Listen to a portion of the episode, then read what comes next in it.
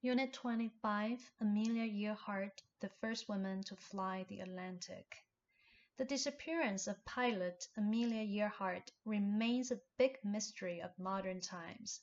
She disappeared along with her navigator Fred Noonan while attempting to become the first woman to fly around the world.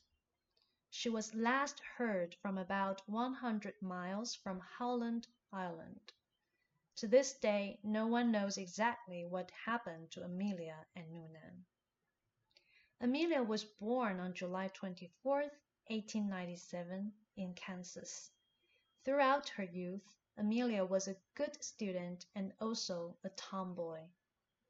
Unlike other girls, she enjoyed working with her hands. She took her first ride in an airplane with a barnstormer in 1920.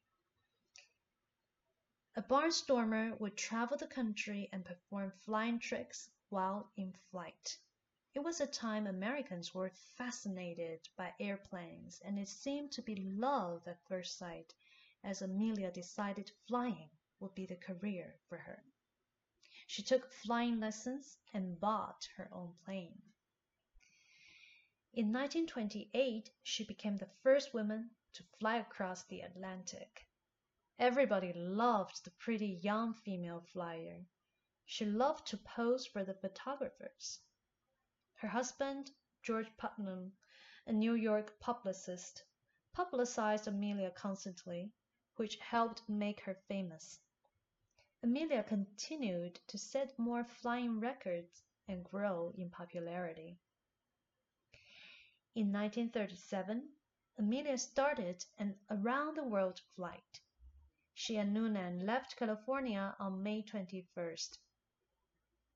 On the way to Howland Island in the Pacific, they disappeared. Her next to last message to a U.S. military vessel that was tracking her flight said they were running low on fuel. And her last message simply gave an approximate location. President Roosevelt ordered an extensive search for Amelia and Noonan, but in vain.